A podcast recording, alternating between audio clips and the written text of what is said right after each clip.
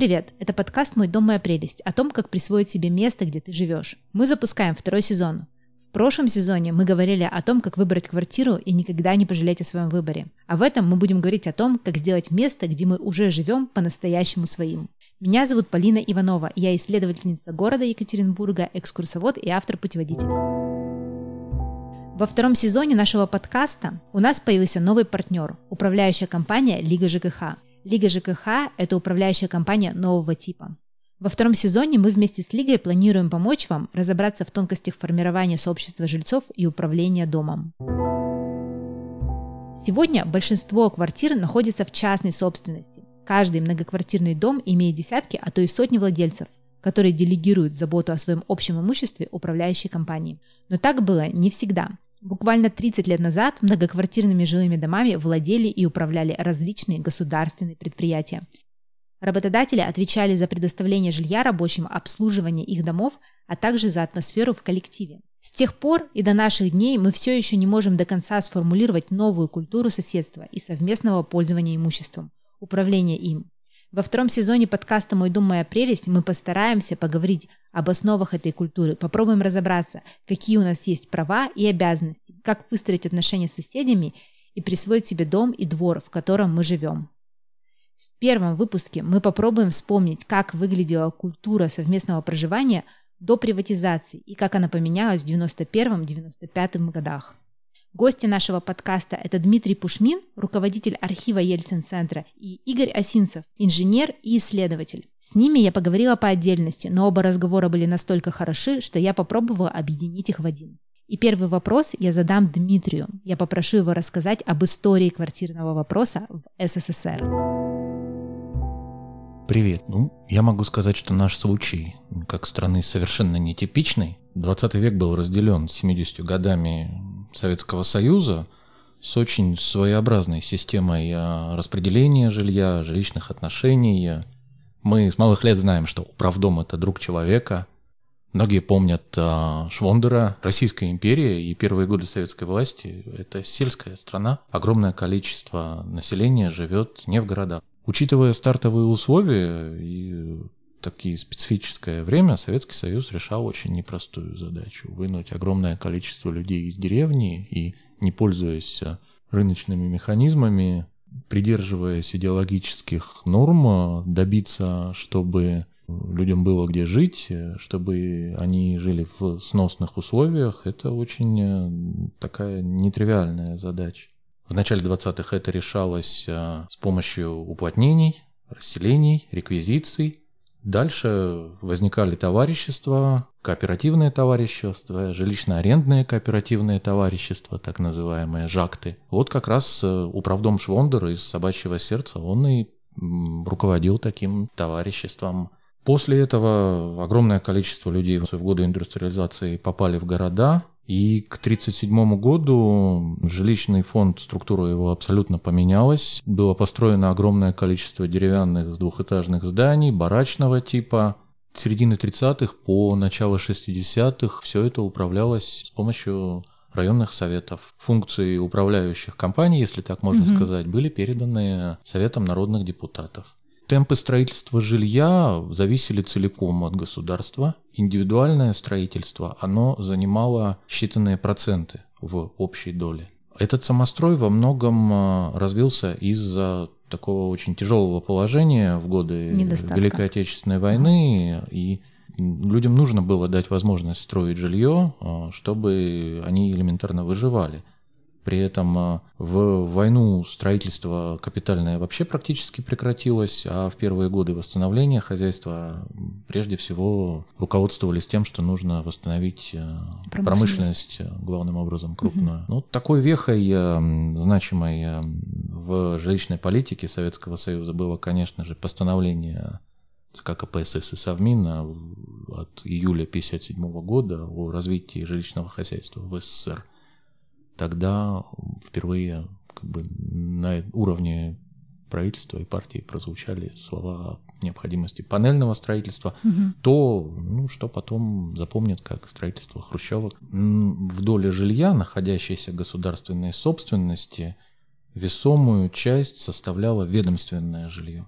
то жилье, которое строили крупные промышленные предприятия для своих рабочих. Хорошо, с этим мы, кажется, разобрались. То есть предприятия строили жилье для своих работников, но небольшой процент должны были отдавать тем, кого бы мы сегодня назвали бюджетниками – учителя, врачи, военные. Теперь я бы хотела задать вопрос Игорю. Как предприятия определяли, сколько жилья им нужно построить, и почему тогда все-таки в СССР, как мы знаем, был некоторый дефицит? Тут давайте снова немножко вспомним, как была организована экономическая жизнь Советского Союза. Все упиралось в планирование был, собственно, Госплан СССР, который на основании статистических данных, каких-то планов экономического развития, составлял программу развития общества, предполагал, сколько людей где должно проживать, чем они должны заниматься, какие производства должны создаваться, закрываться. И, соответственно, под эти программы уже вычислялось, сколько надо построить жилых домов, квартир, сколько для этого надо строительных материалов, сколько для этого надо ресурса людского, когда по времени это все должно быть. Соответственно, распределялись госзаказы на производство строительных материалов, госзаказы на производство работ. Ну, не было, конечно, слова госзаказ, это, ну, я говорю в современных терминологиях. Были очень жесткие плановые показания, то есть каждое предприятие обязано было выполнять план поставок, и, соответственно, этот план конформировал фонды, из которых развивалось строительство. Были, конечно, исключения. Исключением были крупные производства, которые имели свое собственное служебное жилье. Строились такие дома уксами управления капитального строительства.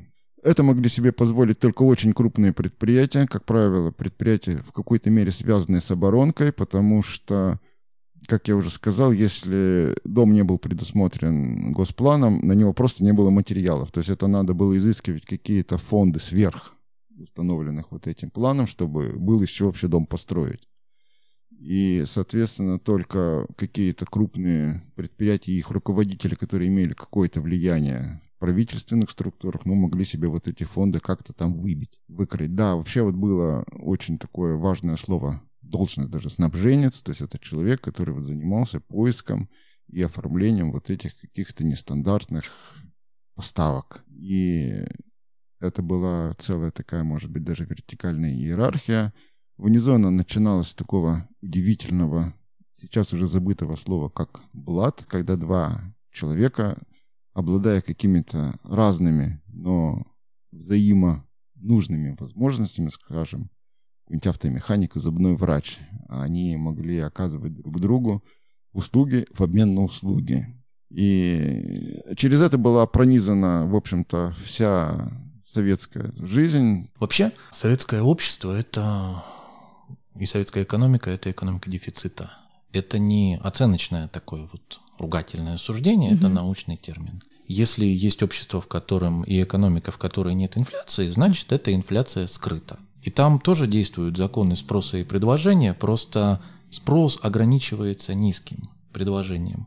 Если тебе нужна какая-то услуга, ты должен ее добиваться. Э, существует конкуренция между, скажем, потребителями. потребителями да. Ага. Вот. Всегда, в общем, советский э, квартирный вопрос – это уравнение со многими неизвестными там, где не работают э, механизмы спроса и предложения, они прорываются как ростки через бетон и начинают mm-hmm. работать очень специфически. Кажется, стало понятно, как квартиры появлялись у государства. Теперь хочется понять, как квартиры становились личной собственностью граждан, которые потом в них проживали. Это звучит очень непривычно с точки зрения нас, выросших уже в современных таких условиях, когда есть рынок жилья, но мы не можем говорить, что недвижимость в Советском Союзе, она принадлежала людям. Частной собственности не было. И даже вот этот эфемизм индивидуальное жилье, личная собственность, угу. это не просто красивый синоним, который нужно употреблять вместо слова частный, там, исходя из таких идеологических догм. Мы не могли распоряжаться этим жильем, угу. передавать его по наследству, дарить, продавать, вступать в какие-либо сделки. Жилье наследовалось а, чаще всего по прописке, а не по наследству. То есть при смерти или выбытии человека, ответственного квартиросъемщика, оно переходило другому ответственному квартиросъемщику. Жилье принадлежало государству, предоставлялось в порядке очереди и различалось несколько видов этого жилья. Государственное жилье, включая ведомственное, жилье кооперативное и жилье индивидуальное, индивидуальное строительство. Последние две категории занимали очень э, небольшую часть по сравнению с 80% государственным э, жильем. В 60-е и 70-е годы и позже уже устоялась э, система получения жилья гражданами, были несколько очередей. Очереди существовали и на промышленных предприятиях угу. среди рабочих того или иного завода или фабрики, так и в районе, где распределяли райсоветы угу. среди людей, которые могли не быть заняты на промышленном предприятии. Угу. Ситуация разгадывалась от города к городу. Например, крупные промышленные предприятия, они некоторые, особенно градообразующие, для них э, проблема жилья а, быстро решалась. Быстро решалась, угу. конечно же, этой очереди как таковой не было. Если предприятию, мы говорим о, 70, о 60-х, 70-х, угу. если предприятию нужен инженер, и он иногородний, его обязательно поселят, ему дадут эту квартиру, и когда часто мы слышим истории правдивые о бесплатных квартирах в Советском Союзе, чаще всего это мог быть какой-то достаточно отдаленный город, это градообразующее предприятие, это молодые кадры. Либо это люди, которые выходили на пенсию всю жизнь, э, работая, работая на этом предприятии. Эти истории действительно были. Что касается всяких э, районных э, историй, то там могло быть по-разному. Очереди длились годами, потому что фонд очень медленно обновлялся, угу. очень много квадратных метров и домов выбывало из жилищного фонда, меньше гораздо строилась. Э, именно поэтому советская власть искала какие-то такие способы, чтобы те, кто мог строить жилье, строя его для своих целей, способствовали решению mm-hmm. и каких-то таких задач смежных тоже. Если вот у нас э, в семья, и папа работает на заводе, а мама работает учительницей, где они должны получать жилье? Где очередь быстрее подойдет? Я думаю, что это разумно, хотя вообще-то на предприятиях очереди по побыстрее должны. Ну ладно, мама работает на одном заводе, а папа на другом. То есть можно ли встать в обе очереди сразу? Или... Нет, именно поэтому Вопросами принятия решения в итоге занималась комиссия при исполкоме районного совета. Угу. Именно туда стекались все вот эти вот бумаги. То есть потом они смотрят и говорят, ага, так у вас же уже вот, вот очередь-то подходит на да, другом эти, предприятии. Они смотрят, да. И потом невозможно получить одно и то же два раза. То есть, если моделировать ситуацию, живут молодые специалисты, они получили квартиру, у них родились дети, выросли, и эти дети либо получают собственные квартиры, тогда после выбытия или смерти родителей эта квартира возвращается обратно в фонд, либо дети живут там долгие-долгие годы с родителями, и потом э, эта квартира остается им. Примерно так, но семья могла претендовать на улучшение жилищных условий. Существовали нормы по квадратным метрам э, жилой площади, именно mm-hmm. жилой, а не общей. Именно поэтому замечают некоторые исследователи, что э, места общего пользования и общей площади, как-то кухни, санузлы, они такие маленькие в таком массовом строительстве, они не брались в расчет. Не учитывались. Не учитывались. Ага. И просто они должны были быть, но если как бы на них тратиться, то лучше это сделать экономно, угу. чтобы решить, собственно, вот этот жилищный вопрос. Потребности в улучшении жилищных условиях актуализировали профсоюзные комитеты, на предприятиях были всевозможные жилищно-бытовые комиссии. Они давали рекомендации. Но решать, кому улучшить жилищные условия, кто может э, подождать, могли главным образом э, комиссии при советах районных депутатов. Существовали ответственные инспекторы, угу. которые проверяли корректность притязаний той или иной семьи на улучшение жилищных условий, обмен или переезд в квартиру большей площади, и выносили свое решение. От этого решения зависела вот, судьба семьи. То есть получается, что есть некоторая очередь, но даже очередь в этой очереди, она определяется какими-то внешними социальными факторами. Насколько ты законопослушный, хороший гражданин, от этого зависит твое положение в очереди. И даже когда весомой альтернативой стало получение кооперативного жилья, участие в каком-либо кооперативе, где люди могли за свои деньги приобрести желаемую квартиру, это происходило немножко совсем по-другому, нежели происходит сейчас. Нужно было добиться положительного решения комиссии, которая тебе разрешит участвовать в кооперативе. Игорю Осинцеву, как участнику одного из кооперативов Свердловска, я задала вопрос о том, что такое вообще кооператив и как работал этот механизм. Был механизм-то кооперативное строительство. Оно было ничтожно малым по двум причинам. Во-первых, как я уже говорил, просто так дом нельзя построить. То есть нужны для него материалы, нужны трудовые ресурсы строителей, чтобы этот дом построить. А если госпланом уже все распределено, то взять что-то внеплановое ну, просто, в общем-то, негде.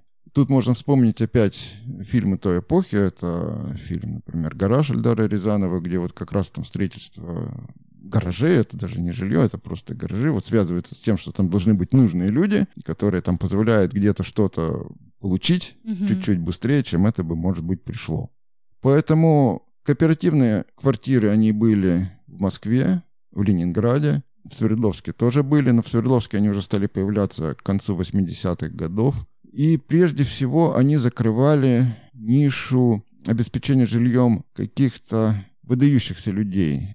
Ну вот если говорить вообще про то, что такое кооператив, то это что? Это что-то вроде долевого строительства? Это сообщество людей, граждан, которые путем формирования через вступительные взносы, которые потом превращались в паевые взносы, накапливали сумму, достаточную для строительства дома. Дом был тоже общий, принадлежал этому кооперативу, и квартиры в этом доме распределялись. Ну вот у меня тоже была квартира кооперативная, они распределялись через лотерею, потому что все как бы платили одни и те же деньги. Фактически это была такая, может быть, советская ипотека, то есть эти деньги они выплачивали в течение там долгого времени через вот эти ежегодные паевые взносы. И поскольку я не строил какую-то отдельную квартиру, там, свою квартиру. Мы все вместе строили дом. Mm-hmm. Вопрос распределения жилья в этом доме, он решался путем очень сложной лотереи. То есть сначала тянулись билетики с номером участника, вытягиваете... То есть мы сначала вытягиваем наш да, номер да, то есть, да, то есть мы сначала формируем как бы порядок этой очереди, а потом mm-hmm. уже в порядке этой очереди мы тянем бумажки с номерами квартир, соответственно, там отдельно для однокомнатных, отдельно для двухкомнатных, отдельно для трехкомнатных, чтобы не было споров, а почему вот у меня этаж первый, а у вас там второй, почему вот у меня там окна южные, у вас там северные. То есть это была такая очень эмоциональная атмосфера, прямо скажем, да. потому что решалась судьба ну, на ближайшие несколько десятилетий десятилетий. В каких-то вариантах это было везде, потому что другого способа как-то распределить не было. Но опять вспомню вот этот фильм «Гараж», вот как там распределялось. То есть вот казалось, что один член кооператива лишний. И там тоже была лотерея в конечном. Все закончилось лотереей. Кооперативные квартиры стали появляться вот ближе уже к 80-м годам, потому что стал формироваться вот этот класс советских граждан, которые уже, по сути, были не совсем советские, потому что они имели валюту, они имели там какие-то, может быть, уже правительственные регалии, которым надо было как-то давать жилье ну, немножко по-другому. И вот был придуман такой мех- механизм через кооперативное строительство, вот для того, чтобы они могли себе получить там чуть-чуть быстрее, чуть-чуть что-то получше, чем это было у всех у меня всегда возникал следующий вопрос. Я еще могу себе примерно представить, как построить кирпичную пятиэтажку, если ты чертишь какие-нибудь машины тяжелого машиностроения, потом идешь и кладешь этими руками кирпич замерзающий. Но как строили крупнопанельные дома 16-этажные а, вот эти же самые люди? Полина, и опять замечательное слово «блат» и «снабженец». Вот как я попал в свой кооператив. Причем мне кооператив, и вообще-то завод строил. Но он пришел проектную организацию, чтобы им сделали проект. А проектная организация им сказала, без проблем, мы проект сделаем, но давайте там 20 квартир в этом доме вы отдадите людям, которые будут делать вам проект. Потому что деньги, в общем-то, никого особо не интересовали, на них так нечего было свободно купить. А жилье это был шанс. Квартира даже в кооперативе не была частная. И если я, например, куда-то бы уехал, я бы просто написал заявление о выходе из состава жилищного кооператива, мне бы вернули просто один к одному те взносы, которые я заплатил за эту квартиру. А кто вернул? Завод. Э, Да, ну вот Мгм. кооператив. Ну, собственно, вот это. Не, не завод, потому что домом владел вот этот кооператив. То есть Мгм. вот как бы сообщество людей, Мгм. И, собственно, это сообщество людей, оно выбирало там председателя кооператива. Самое удивительное, что этот дом до сих пор стоит уже несколько десятилетий. И что еще более уникально, он до сих пор не сменил форму собственности. Он так и зарегистрирован как жилищный кооператив. Там есть председатель кооператива, который действительно решает все вопросы. И в нынешней ситуации этот опыт, пришедший из далеких времен, он в чем-то уникален, потому что, например, все коммунальные услуги члены кооператива платят не снабжающим организациям, они платят кооперативу.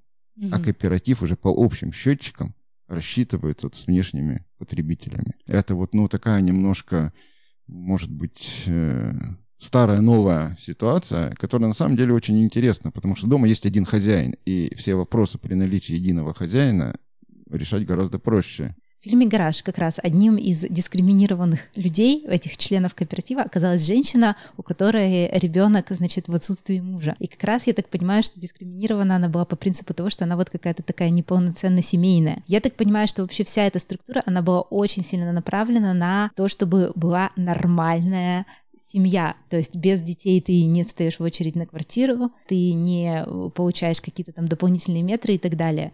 Вы правильно упомянули термин «семья». Семья предполагала обязательно наличие детей. Если просто семейная пара, это была как бы неполноценная семья. Более того, я еще застал те времена, когда был налог на бездетность. То есть если вот у меня не было ребенка, я платил за это деньги.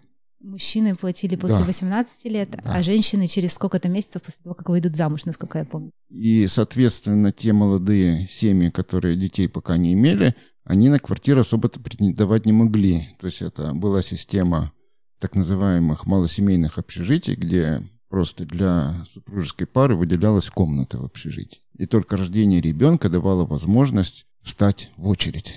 А очередь могла длиться буквально десятилетиями. Более того, было такое достаточно важное понятие «советский человек». Советский человек предполагал наличие такого негласного кодекса советского человека. Это прежде всего образец для подражания другим гражданам, даже другим странам, которые выбирали социалистический путь развития. И, соответственно, этот человек должен быть спортивный, улыбающийся, у него должно быть все хорошо, это все полноценный. И любые отклонения от этого такого социалистически гламурного стандарта они вызывали отторжение. Любой человек, вот, особенно эта творческая интеллигенция, которая не укладывалась вот в эти понятия, они фактически изгонялись, изгонялись из, из социальной жизни как социально вредные элементы. То есть э, вариант того, что, может быть, кто-то не хочет детей или кто-то не хочет замуж, он вообще как бы был не рассматриваемый, потому что в этом случае никакого счастливого будущего в отдельной квартире а, как будто бы не светило. Абсолютно правильно, Полина. Более того, была достаточно распространена практика фиктивных браков, когда люди заключали браки для того, чтобы, а, сходить в салон для новобрачных, купить дефицит. По справке из ЗАГСа, по-моему, две недели до и две недели после можно было в этот салон заходить и покупать там какие-то, ну, такие практические вещи, например, там польская зубная щетка, либо там какой-нибудь болгарский шампунь. Слушая это, я сейчас понимаю, как, как все изменилось в прекрасную сторону, как мы сейчас свободны и предоставлены сами себе. Хорошо, ну вот допустим, я очень социально ответственный гражданин, у меня куча детей, и все отлично с семьей и работой. И я вперед лечу по очереди. Могу ли я хотя бы как-то выбрать, где я буду жить? Как э, вот мне дают квартиру, я могу сказать, ну мне так не нравится, я хочу, чтобы окна выходили на юг или что-то подобное. Выбирать, собственно, было нельзя, если, например, сдавался какой-то дом и подходила у человека очередь. Теоретически он мог отказаться, сказать, да, я, например, не хочу там жить так далеко, либо там на первом этаже, либо там еще как-то. И тогда, соответственно, он пропускал вперед тех, кто стоит в очереди за ним. Но беда в том, что тут была большая опасность, что следующий дом будет через 10 лет сдан. Поэтому, как правило, люди брали то, что есть, это относится не только к домам, даже вот я помню в магазинах, если продавали какой-то дефицит, например, сапоги, одежду, люди брали даже не свои размеры, только для того, чтобы вот взять какую-то ценность при необходимости ее потом поменять ну, на то, что им надо. Просто я слышала истории, как человеку просто давали ключи, и он шел смотреть, где он теперь будет жить. Это, В общем, это был зависит сюрприз. от э, многих факторов. Какой это был город, угу. маленький или большой, что было у человека с работой, насколько работодатель был в нем заинтересован, чтобы его удержать. Ведь с этим же очень тесно связан институт прописки. Фактически человек был прикреплен к месту своего жительства, он пользовался там а, поликлиникой, а, его дети ходили именно в эту школу, он, собственно, был прописан а, в этом жилье и был обязан там жить. Вот возникали проблемы от того, что люди не живут по прописке. А это... А если это были, например, студенты, которые уезжали учиться или что-нибудь такое? Люди, которые там вахтовый метод. Да, и заключенные тоже, отбывающие наказание в местах лишения свободы. Из этого были исключения, да, угу. они все прописаны были в нормативной базе. Ну, то есть прописка, она прямо человека обязывала находиться по месту, по ну, месту прописки? Жить. По месту прописки, да. И в том числе какие-то манипуляции с квартирой, они подразумевали, что ты можешь э, эту прописку поменять. Это большая, огромная тема всевозможных прописок, лимитов угу. в крупных городах. И, боюсь, мы ее не Это исчерпаем. Это отдельная, ладно, да, хорошо, да. история. Можем мы немножечко поговорить не про конкретно Россию, то есть если говорить вот про другие страны, в этот же самый момент во всем мире идет урбанизация, и люди как-то, в общем, как-то перебираются в города и начинают жить в квартирах. Получается, что другие страны немножко по-другому решали этот вопрос. Я думаю, интересно будет сравнить не с э, загнивающим Западом, угу. а со странами соцлагеря. Система распределения жилищных фондов, существовавшая в Советском Союзе, не была абсолютно типичной для других стран соцлагеря. За исключением, ну, может быть, Румынии, Албании. С 70-х годов в Болгарии, в Германской Демократической Республике и, по-моему, в Венгрии, в некоторых других э, существовал рынок жилья. То есть фактически гражданин э, этих стран, э, он мог э, на свои трудовые доходы приобрести то жилье, которое он мог себе позволить. Конечно же, коммунальные платежи очень сильно датировались как и в Советском Союзе, так и в других странах соцлагеря. Но надо сказать, что рынок жилья в странах Восточной Европы, он уже состоялся в 70-е годы. И когда происходил процесс перехода на капиталистическую экономику в конце 80-х, начале 90-х, правительства этих стран э, не столкнулись э, с такой проблемой наличия огромной доли жилищного фонда в э, руках государства. Если говорить о Восточной Европе, там еще было такое явление, как реституция. Ого возвращение а, собственности тем людям, которые владели ей до того, как там установился социалистический режим. Угу. То есть эта реституция началась еще до того, до там 90-х годов? Ну, она началась на рубеже 80-е, ага. 90-е. Некоторые страны, они вступили в соцблок после Второй мировой, конец 40-х годов. А, прошло два поколения, даже некоторые владельцы, которые собственники, которые были они... Были они еще не ушли из жизни, поэтому они еще помнили, каково это. Угу. Вот. Управлять домом. Управлять домом, да. И уже с 70-х годов там, э, собственно, частично в многих странах и преимущественно вернулись к, этому к этой способу, модели. К этой модели. Я бы хотела задать еще один вопрос о том, как все-таки управлялись эти квартиры. Мало было их построить, их же кто-то потом обслуживал. Как выстраивалась система обслуживания в Советском Союзе? То, что касается э, такого основного жилого фонда, обслуживался так называемыми ЖЭКами, то есть это жилищно-эксплуатационная контора, которая владела, собственно, этими домами, их эксплуатацией, соответственно, обеспечивала функционирование всех инженерных систем, и следила за соблюдением ну, социальных правил. Эти социальные правила были достаточно жесткие, и поскольку человек, проживающий в квартире, он никаких прав на нее не имел, документом, который подтверждал, что он имеет право там жить, был ордер. Ордер устанавливал ответственного квартиросъемщика. То есть одного. Одного, да. Угу.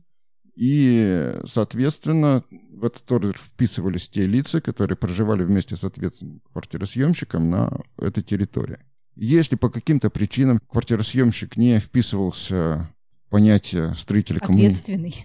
Да, ответственный, да, то есть он не был, скажем так, строителем коммунизма, особенно если это происходило все в каких-то больших столичных городах, например, в Москве. Были случаи, когда, собственно, людей лишали права проживать, выселяли, был даже термин вот в Москве, там 101 километр, куда отселяли тех людей, которые своим поведением, своим обликом, своими мыслями не соответствовали жителям столичного города. Но это были, это были какие-то политические, как бы не, неблагонадежные граждане, или это были просто алкоголики и маргиналы? На практике алкоголиков и маргиналов было больше, потому что с политически неблагонадежными там все стояло еще серьезнее. Серьезнее, да. Вот там не ограничивалось выселением из квартиры, там выселяли гораздо дальше. Вот это жилье, оно чем было интересно, что человек, проживая в квартире, он, конечно, где-то в мыслях воспринимал ее как свою. Но как только складывалась какая-то нестандартная ситуация, человек задумывался, как ему эту квартиру поменять. Соответственно, не мог ее продать, чтобы получить деньги и купить новую. То есть ему приходилось достаточно тяжело искать какой-то встречный вариант обмена, который хотел бы с ним поменяться. Угу. Учитывая, что никаких интернетов там не было, такие случаи были достаточно редки. Этот обмен оформлялся просто через обменный ордер, то есть когда два квартиросъемщика вот заполняли такие бумаги, и государство им разрешало поменяться вот местом проживания.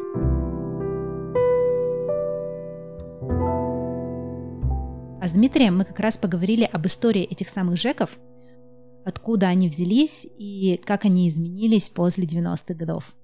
Те самые ЖАКТы, жилищно-арендные кооперативные товарищества, они существовали в 20-е годы, начало 30-х годов. Угу. Затем э, они были достаточно властными, полномочными расселять, выселять, прописывать, уплотнять. Вот Целых две самый... комнаты хотела ставить, да, я Да, помню. да, да, цел, целый управдом Швондер, вот да, это да. вот классическая фигура. После этого их полномочия перешли к районным советам. А в рамках э, исполкомов этих советов, исполнительных комитетов, э, собственно, распределительного органа э, Совета народных депутатов районного – возникли вот эти, как бы мы сейчас сказали, муниципальные, ну, местные, местные жилищно-эксплуатационные конторы на местах. А самый классический пример этой конторы это показано в фильме Афоне. Вот, собственно, он сантехник в этом. В такой конторе. Да, в такой конторе. Вот эти вот джеки, они насколько большими, как бы большими территориями распоряжались? Это примерно э, там один квартал, один район, два дома. Я, к сожалению, не могу сказать точно. Ну... Я просто хочу понять, вот те управляющие компании Октябрьская, там, Кировская и Раджаникидзевская, они являются наследниками или они самоорганизовались? Это очень интересно для Екатеринбурга именно. Я думаю, что, как и это все наследники. Потому что такой бизнес с нуля не строится. Они в эту переходную пору 90-х обладали, mm-hmm. во-первых, знанием, во-вторых, специалистами и в-третьих, как бы всем необходимым э, оборудованием для эксплуатации, а также их э, как бы, руководство очень хорошо знали в местных исполнительных и законодательных органах власти. У них были большие шансы как бы, пережить эти переходные годы и в новом качестве уже восстановиться. Перейдем к тому периоду, когда все начало меняться. Я так понимаю, что это изменение, оно тоже было постепенное, и оно как раз и является базой для наших нынешних прав и представления о том, как мы должны вместе жить. То есть была как бы программа приватизации. Она была растянута на несколько лет, чтобы люди, ну, элементарно могли как-то вот там все осмыслить и принять решение. Она была достаточно льготная, то есть она просто устанавливала такое ну, равенство. Вот что у вас есть, вот что теперь вы можете сделать документально своим. Все начиналось с квартир, потом была приватизация садовых участков, была объявлена некая временная черта, то, ну, условно говоря, вот там на 1 там, января там какого-то года, вот если ты там прописан, то ты мог приватизировать. Что касается реформы жилищно-коммунального хозяйства и приватизации жилья, угу. я говорю сейчас именно о жилье, это одна из самых удачных реформ 90-х. Часто специалисты говорят о том, что реформа обязательно та или иная, чтобы она имела позитивный успех, она должна быть выгодна людям. Конкретно в этой ситуации огромное количество людей получило свои квартиры, которые они считали своими, но тем не менее на бумаге они такими не являлись, в частную собственность. И этот случай не очень типичен для переходных режимов, переходных экономик. Например, В Венгрии это жилье выкупалось в рассрочку в течение 10 лет. Значимой вехой реформы стал указ э, советский 88 года, согласно которому появилась возможность приобретать жилье. То есть была попытка воспринять опыт э, некоторых стран Восточной Европы, создать этот рынок жилья. В этом указе непосредственно даже отсылка была к этому опыту. И с 88 по 91 год многие решали свои жилищные вопросы именно так. Покупая Это жилье квартиры. покупалось. И даже в 91 году, когда 4 июля президент РСФСР еще Борис Ельцин подписал указ о приватизации, в первой статье было определение приватизации, приватизация жилья как перехода жилья в частную собственность э, бесплатно или за плату. И вот в декабре 1992 года, принимая к этому закону поправки, вот, ультралиберальное, как сейчас говорят, правительство Ельцина Гайдара, оно э, настояло на том, чтобы из закона положение о продаже угу. исчезло. То есть фактически речь в 90-е шла о бесплатной передаче имущества в руки собственников, что было совсем не очевидно, потому что в конце 80-х это проектировалось как, со как ссылкой... раз такой выкуп. Да, как выкуп. То есть предполагалось, что в Советском Союзе, где большая часть все-таки жилья была государственная или ведомственной, люди потихонечку, потихонечку выкупят все эти квартиры. Да, рассрочка, первоначальный взнос, э, вот то, что... То, что мы сейчас имеем. Ну и то есть получается, что с конца 80-х по 90-е годы подразумевалось, что люди выкупят все это жилье сами, но потом а правительство приняло решение, что они просто могут его себе взять. То, которым они пользуются сейчас. То, которым они пользуются сейчас и считают своими, они могут приобрести стать полноправными собственниками своего жилья. Было несколько знаковых закон, законов и указов 91 -го года о приватизации жилищной собственности, 92 о внесении поправок, об основах законодательства в сфере жилищного коммунального хозяйства 92-97 годов. Ну и, наконец, это все вылилось в принятие в 2004 году нового жилищного кодекса, который вот с поправками до сих пор действует. Собственно, эта процедура до сих пор действует. У нас продляют э, возможность приватизации с каждым годом, потому что остаются еще такие квартиры, в которых люди проживают на условиях социального найма. Это примерно как люди, которые до сих пор ходят с советским паспортом. Он просто действует у нас на территории Российской Федерации, и вроде как ты можешь с ним ходить. Есть люди, которые принципиально остаются с советскими паспортами и стараются их не менять. Ну, может быть, что-то общее в этом и есть. Ага. Не знаю. Мой главный вопрос был вот в чем. Мне кажется, что у нас, с одной стороны, раньше была сложившаяся культура, когда все сферы в жизни дома регулировались, и они регулировались предприятием, да, которое раздавало это жилье. То есть там следили и за нравственностью жильцов, и за их там каким-то общим настроением, и за тем, чтобы у них текла вода куда нужно, и, в общем, куда не нужно, не текла. Потом изменилась эта форма собственности, то есть все эти квартиры попали в частную собственность. И получается, что должна сложиться по-новому культура, где мы общаемся с соседями и управляем этим домом. Сложилась ли она сейчас? Мы находимся в процессе складывания этой культуры? Кто-то вообще занимается этим или оно должно было само как-то сложиться? Безусловно, оно складывается, как мне кажется.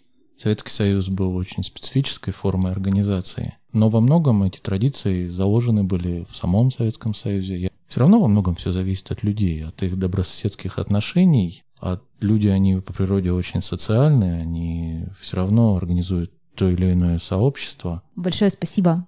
Спасибо большое. За этот экскурс. В следующих сериях подкаста «Мой дом, моя прелесть» мы поговорим о том, как же все-таки мы сегодня должны управлять своим домом, как мы должны выстраивать комьюнити со своими соседями. Я благодарю Дмитрия Пушмина и Игоря Осинцева за интервью, которые мне позволили сделать этот подкаст. Слушайте нас на всех платформах и до новых встреч!